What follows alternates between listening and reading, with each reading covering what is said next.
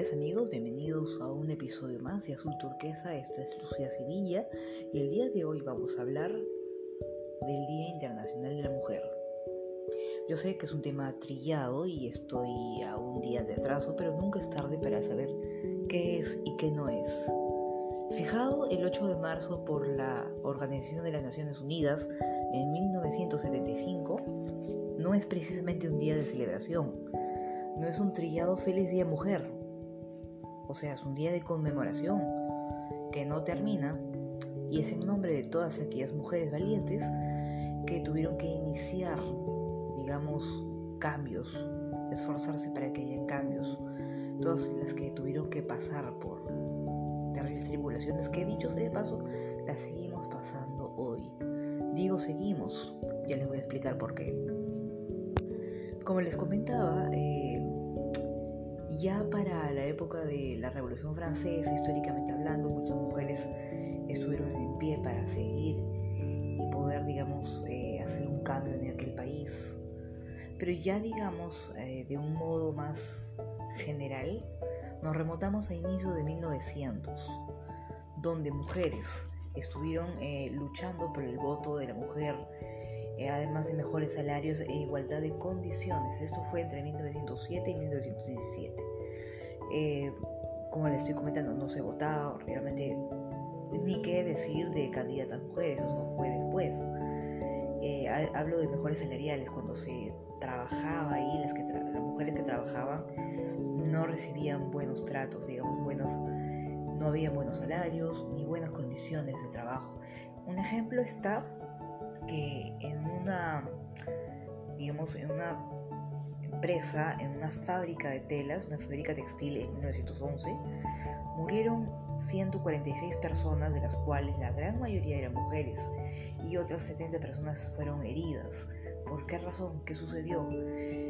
Estas personas, estas mujeres, eh, personas en general, las condiciones en las que trabajaban eran por lo menos 12 horas diarias y los días sábados unas 8 o 9 horas encerradas en un edificio.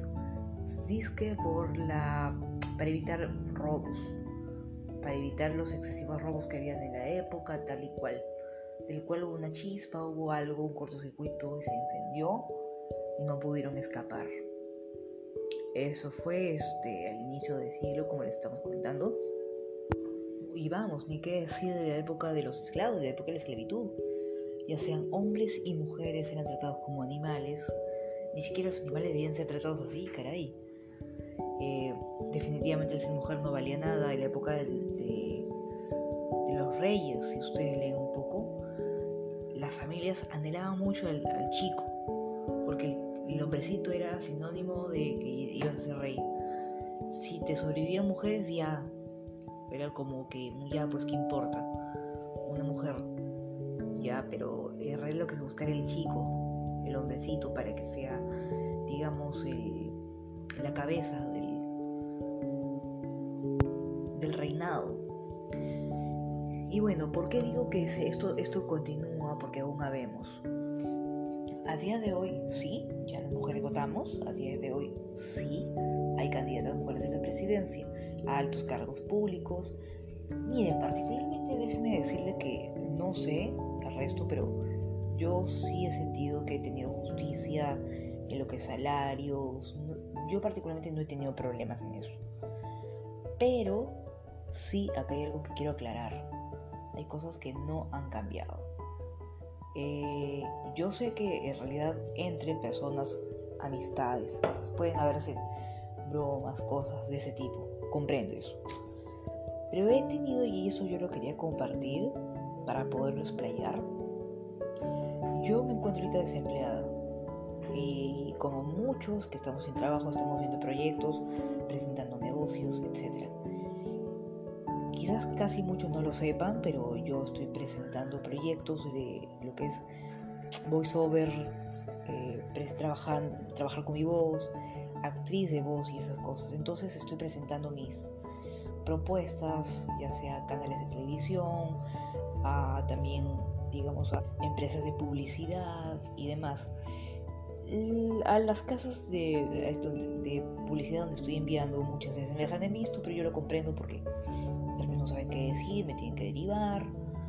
A veces me dicen gracias por comunicarte, lo tendremos en cuenta. Pero yo llegué a uno que realmente no era, no era, una casa productora, era, digamos, una imprenta, pues yo, cualquiera se equivoca y cualquiera responde, disculpa, te has equivocado. Cuando yo presenté vía, porque, o sea, donde me presentó vía WhatsApp o por vía correo electrónico, a este sitio cuando me presenté vía WhatsApp, me respondieron una grosería irrepetible que yo no puedo repetir y me da un asco tremendo repetir acá el cual borraron y me fue imposible borrarlo con evidencia. Eh, no voy a, digamos esto, yo presenté mi malestar en Facebook, en mi perfil personal de Facebook. No le hice publicidad, o sea, no los mencioné porque eso es hacerle publicidad, realmente. Pero sí les dejé una mala marca. Mala marca y, y un mal comentario. Lamentablemente no tuve el, la prueba para poderlo hacer y que todo el mundo que me conoce sabe qué cosa es lo que yo hago, cuáles son mis materiales, cuáles son mis trabajos. O sea, no hay manera de yo demostrar que yo sea alguna, quizás, como les gusta decir a muchas personas, cualquiera, o les gusta ningunear a mujeres. ¿Cuál es el... Este, este es otro problema. ¿Cuál es el insulto común hacia una mujer? me van a disculpar la palabra, me van a disculpar la expresión, pero el típico, el típico insulto es, esta es una puta, esta es una cualquiera. Ese es el típico insulto. Sí, hay mujeres malas. Sí, hay mujeres con malicia, como hombres con malicia, como hay mujeres buenas y hombres con bondad y paz y, y buen corazón. Hay de todo, ¿no? Pero vamos, todos tienen una madre. ¿Por qué responder con una vulgaridad y obscenidad? A eso quiero llegar yo también. A día de hoy, quizás nosotros podamos votar. Nosotros tal vez tengamos igualdad salarial, tengamos equidad, pero no hay respeto. No puedo siquiera yo salir a vender postres a la calle como ambulante porque también recibo obscenidades. Me renté un puestito en un mercado por aquí y no paraba de recibir acoso. Y no es mi caso, habemos muchos casos. Somos muchas personas que tenemos que pasar por estas cosas. Y entonces yo como adulta me puedo defender. Pero cuántas niñas, cuántas adolescentes están pasando por las tratas de blanca. Y ojo, que también hay de niños, que también hay niños así. Pero cuántas veces más vulnerables también están las niñas niños niñas por igual, pero desgraciadamente sigue este estigma. Ah, el día de hoy, en mi época, yo todavía escucho, ay, he tenido una niña, ay, qué pena, y el hombrecito cuando, o sea, la parejita cuando, o sea, realmente este estigma social es vuelvo, vuelvo y repito, es un estigma, es un estigma bastante marcado. Toda la vida siempre es lo mismo. Eh, a diferencia de otro punto que voy a tocar después, porque hay que saber diferenciar, esta es la sociedad, digamos, que está mal orientada. Si una, digamos, persona, una mujer, en mi caso, que yo ya decidí no tener más hijos, no volverme a comprometer, verdad incomoda cuando vienen y te preguntan, ¿y cuándo la parejita? ¿Y cuándo te vuelves a casar? O sea, realmente son preguntas que ya no van realmente, o sea, no es que sea modernidad, es que realmente hay que ponerse a pensar más que nada y no solamente por un tema de sexismo, es por un tema de realidad. Me estoy explicando un poco del tema, pero sale de acá, sale de este tema. Es un tema que incomoda bastante, ¿por qué? Porque nos ven a nosotros o nosotras como fábrica de familias yo estoy enfocándome, como muchas mujeres y muchos colegas mías, están enfocándose en su carrera. Otras que han decidido tener familia y enfocarse en familia y en carrera y en todo, bienvenido sea. Pero otras no.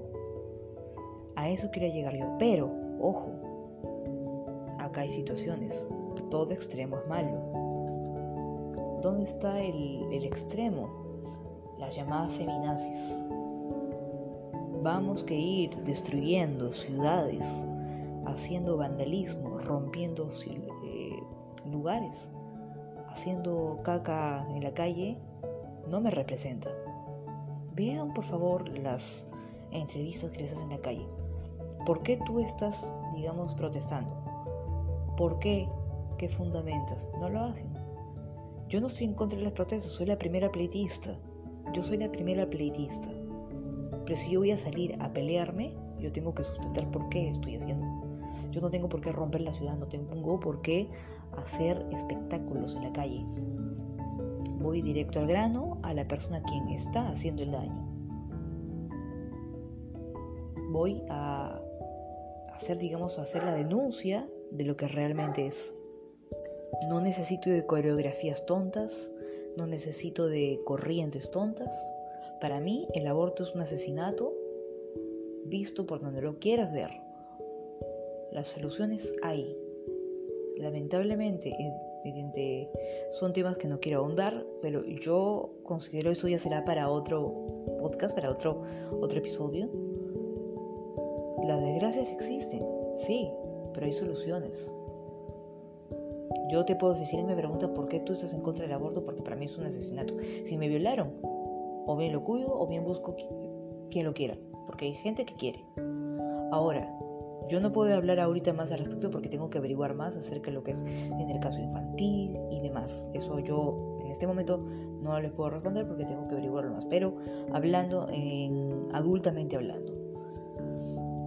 Y si van a, vamos a, a hablar más acerca de esto, yo también sería cuestión de decir, cuiden mucho a su familia, cuiden mucho a sus hijas.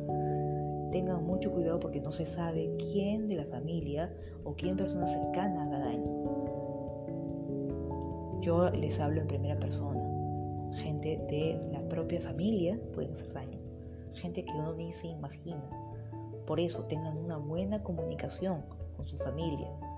No tengan hijos por tener. Todo eso viene de familia. Esto del feminismo, del machismo extremo, de, es de casa. Y en conclusión, lo que les quiero decir, todo viene desde casa, fortalezcan a sus hijas para que sean personas del mañana. Miren a las personas que están adelante, a las chicas, a las mujeres de la historia, a las eh, químicas de antes, a las revolucionarias de antes. Está Marie Curie, está Flora Tistán en mi país, hay escritoras, tenemos a día de hoy muchas personas adelante en el poder, quienes están eh, llevando países, quienes están llevando empresas, quienes salen en las calles a, a vender sus productos, médicas y enfermeras, abogadas, mamás, profesoras. Y a eso tienen que apostarle sus hijas, enseñarles que pueden hacer mucho más de lo que se imaginan y es aquí donde queda mi capítulo de hoy. Y queda para más, queda pendiente para la próxima. Muchas gracias. Y nos vemos pronto.